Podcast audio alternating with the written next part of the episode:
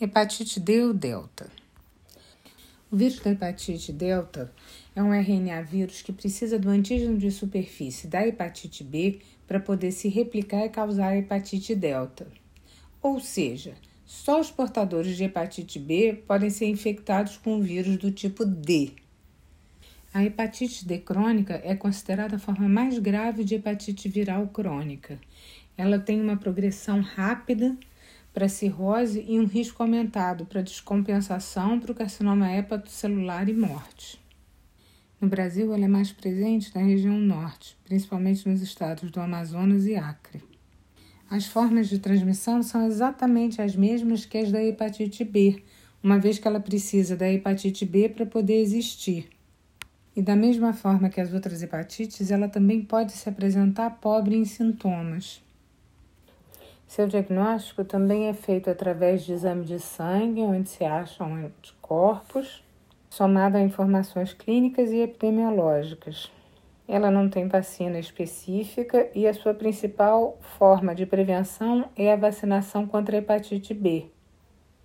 O seu tratamento não cura a infecção, mas o principal objetivo dele é o controle do dano hepático. Todos os portadores de hepatite delta, eles são candidatos a tratamento e eles devem ser encaminhados a um serviço especializado. Hepatite E. A hepatite E é extremamente esporádica no Brasil. Ela é comum na Ásia e na África. E ela, assim como a hepatite A, ela tem a sua transmissão fecal oral. E assim ela tem as mesmas formas de prevenção que a hepatite A.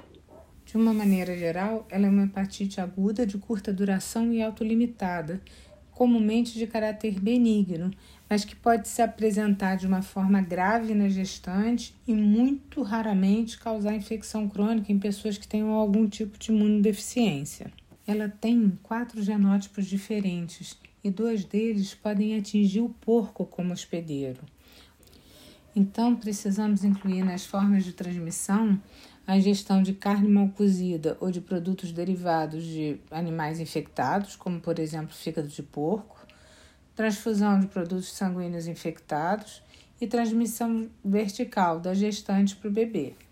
O diagnóstico também pode ser feito através de exame de sangue com detecção de anticorpos ou ainda por detecção do vírus através de RT-PCR em amostras de fezes.